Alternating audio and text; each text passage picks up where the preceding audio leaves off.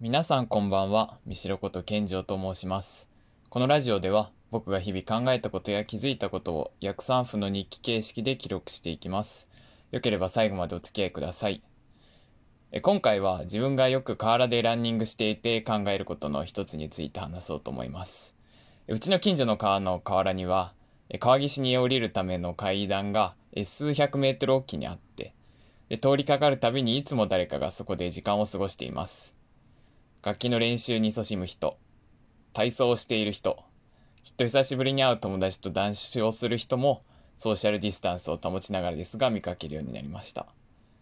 えその中でただぼーっと座って川を眺めながら何か音楽を聴いていたり寝そべっていたりする人がいます。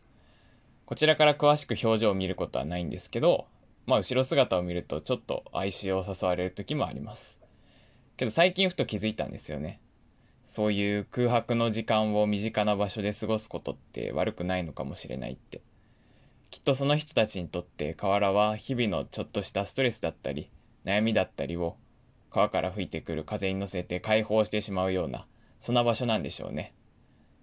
わざわざ遠くまで旅行に行きづらいような今でも身近で馴染みのある空間にそんな役割を与えられるっていうのはなんだかすごく幸せな感じがします。皆さんは日々に空白は作れていますか？空白の時間の過ごし方へのこだわりはありますか？僕は空白作りがまだあんまり得意じゃないんですけど自分のエネルギーのサステナビリティを高めていくためには必要なスキルだと思います。日常の空間の中に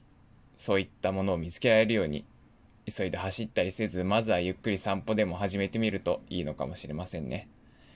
実践できたらそんな時間の過ごし方そんな時間の頭の中身についてもまたまとめてみようと思います。ぜひ皆さんの空白の時間の取り方も教えてもらえればと思います。